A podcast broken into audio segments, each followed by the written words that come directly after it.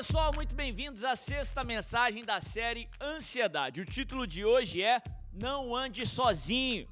Antes de continuarmos, eu quero pedir para você curtir esse vídeo, para você se inscrever no canal se você ainda não fez, assim você vai ficar sempre atualizado de tudo que é postado aqui no nosso canal, para você deixar o seu comentário e acima de tudo, para você compartilhar para que mais e mais pessoas sejam alcançadas e por isso abençoadas em nome de Jesus. O texto que nós estamos usando aqui na nossa série Ansiedade é o texto lá do livro de Reis, no capítulo 19 falando sobre o profeta Elias, sim, o grande profeta Elias, que foi tão usado por Deus, que viveu o propósito de Deus aqui na terra, mas ainda assim enfrentou problemas com ansiedade. Se Elias enfrentou problemas com ansiedade, todos nós estamos sujeitos a enfrentar a ansiedade. Todos nós, aliás, precisamos enfrentar e prevalecer contra a ansiedade. Se Elias ele conseguiu, nesse texto nós vamos aprender também que nós podemos controlar a ansiedade, podemos prevalecer contra a ansiedade. Eu quero ler com você 1 Reis capítulo 19, a partir do verso 1. A Bíblia diz assim: Ora, Acabe contou a Jezabel tudo o que Elias tinha feito e como havia matado todos aqueles profetas à espada. Por isso Jezabel mandou um mensageiro a Elias para dizer-lhe: Que os deuses me castiguem com todo o rigor, se amanhã nessa hora eu não fizer com a sua vida o que você fez com a deles. Elias teve medo e fugiu para salvar a vida. Em Beceba de Judá, ele deixou o seu servo e entrou no deserto caminhando um dia. Chegou a um pé de giesta, sentou-se debaixo dele e orou, pedindo a morte. Já tive o bastante, Senhor. Tira a minha vida, não sou melhor do que os meus antepassados. Olha que texto interessante. Depois da ameaça de Jezabel, ameaça de morte, Jezabel ameaçou matar Elias. Aquilo gerou uma espiral de pensamentos na cabeça de Elias, que também geraram aí uma série de emoções que levou ou que levaram a Elias a sentir medo de morrer, a se tornar ansioso ou a ficar ansioso por aquela ameaça de morte, aquele pensamento ali de salvar a vida, desencadeou tantos pensamentos ali intrusivos, confusos, que nós concluímos aqui a leitura do texto com Elias agora desejando a morte. Olha que confusão. Do medo de morrer, agora ele estava desejando a morte, pedindo a Deus para morrer. Elias, aqui nessa situação, nessa crise de ansiedade, nos dá algumas lições sobre o que devemos fazer para prevalecer contra a ansiedade também nos dá lições sobre o que não fazer diante da ansiedade. Ele fica extremamente ansioso, com medo da ameaça de Jezabel, e ele sai correndo, ele anda mais de 120 quilômetros até Berseba, e depois anda quase 600 quilômetros até o Monte Oreb, que também é chamado de Monte Sinai na palavra de Deus. Enfim, ele se fadiga muito mais do que ele estava, ele se sobrecarrega com esforço, com trabalho. E são situações aí que só agravam a ansiedade. Nós estudamos aqui na série sobre o poder e a importância do descanso.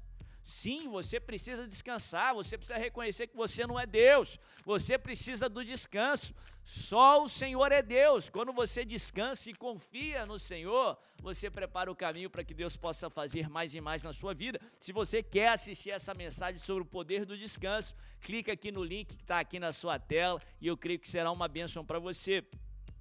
Elias não só se sobrecarrega com aquele esforço, com aquele trabalho, agravando a sua crise de ansiedade, mas ele comete outro erro aqui terrível em se tratando de ansiedade, em se tratando de crises nos seus pensamentos.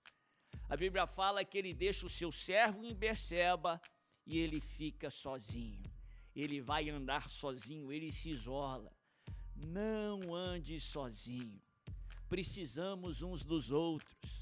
Precisamos da comunidade, precisamos da igreja. O ser humano não foi criado para viver sozinho. A vida cristã não é para ser vivida sozinha, pelo contrário, a Bíblia nos ensina de diversas formas. Não é bom que o homem esteja só. Aliás, se você estudar no livro de Gênesis sobre como Deus criou tudo de uma maneira maravilhosa, os céus e a terra, tudo que nós conhecemos, a natureza, o universo. Se você acompanhar ali nos primeiros capítulos de Gênesis os, os detalhes da criação, a primeira vez que Deus disse que algo não era bom, a primeira vez que nós percebemos um descontentamento do Senhor é quando ele diz assim: Não é bom que o homem esteja só. O homem não foi criado para viver sozinho, o homem foi criado para viver em comunidade. Um dos propósitos da criação do homem foi para que nós pudéssemos nos relacionar. Sim, primeiro, relacionar com Deus. Fomos criados para ter relacionamento com Deus, relacionamento vertical mas fomos criados para viver em comunidade, fomos criados para viver em família, fomos criados para nos relacionar uns com os outros. Relacionamento vertical e relacionamento horizontal. Ninguém pode enfrentar as suas batalhas sozinhos, pelo contrário, precisamos uns dos outros. Em se tratando de ansiedade, muitos, muitos vão precisar da ajuda médica, da ajuda de médicos psiquiatras treinados, estudados para os ajudar. Muitos vão precisar de ajuda da psicologia, terapeutas treinados e capacitados para os ajudar. Muitos vão precisar dos amigos, vão precisar da família. E todos, sem exceção, precisam da congregação dos santos, precisam da igreja do Senhor. Pessoas para conversar, Davi diz que quando ele se calou, secaram-se os ossos, prejudicou a sua saúde. Pessoas para te ouvir, pessoas para te confrontar, pessoas para te dar um outro ponto de vista, porque muitas vezes estamos ali no turbilhão, no olho do furacão e não conseguimos enxergar o problema sob outro ponto de vista. O que é fundamental para você enfrentar o problema, para você acalmar o seu interior e controlar a sua ansiedade. Deus nos criou para vivermos em comunidade, Deus nos criou para vivermos em família. Se você já assistiu algum desses programas aí sobre animais, a, a ciência já confirma isso. Na maioria dos casos, é fundamental para a sobrevivência da espécie, para a sobrevivência do animal, que ele viva em comunidade, que ele viva em grupo, que ele viva num coletivo. Aliás, se você já assistiu aqueles programas no qual apresenta o predador ali, aquele que precisa se alimentar daquela outra espécie, ele sempre vai atrás do animal isolado, do animal que não está dentro do grupo, do animal que não está naquele coletivo. Para que nós possamos sobreviver, para que nós possamos viver, nós precisamos estar em comunidade. Jesus nos ensina isso lá no livro de João, no capítulo 10.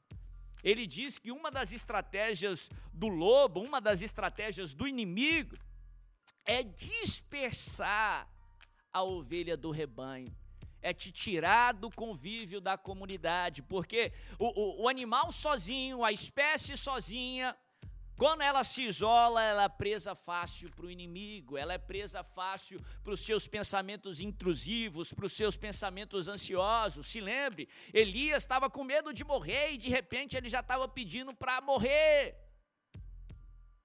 Quando a pessoa se isola, ela é presa fácil para a ansiedade, ela é presa fácil para o devorador.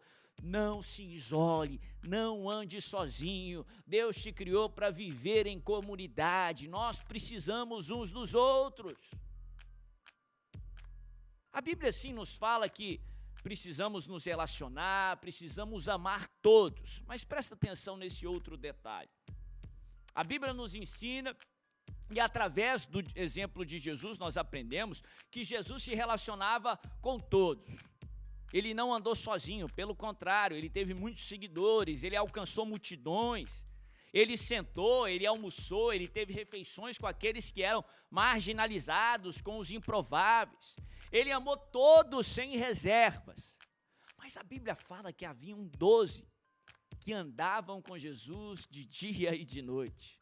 Doze que eram mais próximos de Jesus. Jesus, ele só chamou de amigos. Ele disse que amigos eram aqueles que obedeciam a sua palavra, aqueles que obedecem a palavra de Deus. Sim, ele amava todos, mas os amigos eram um grupo seleto de pessoas.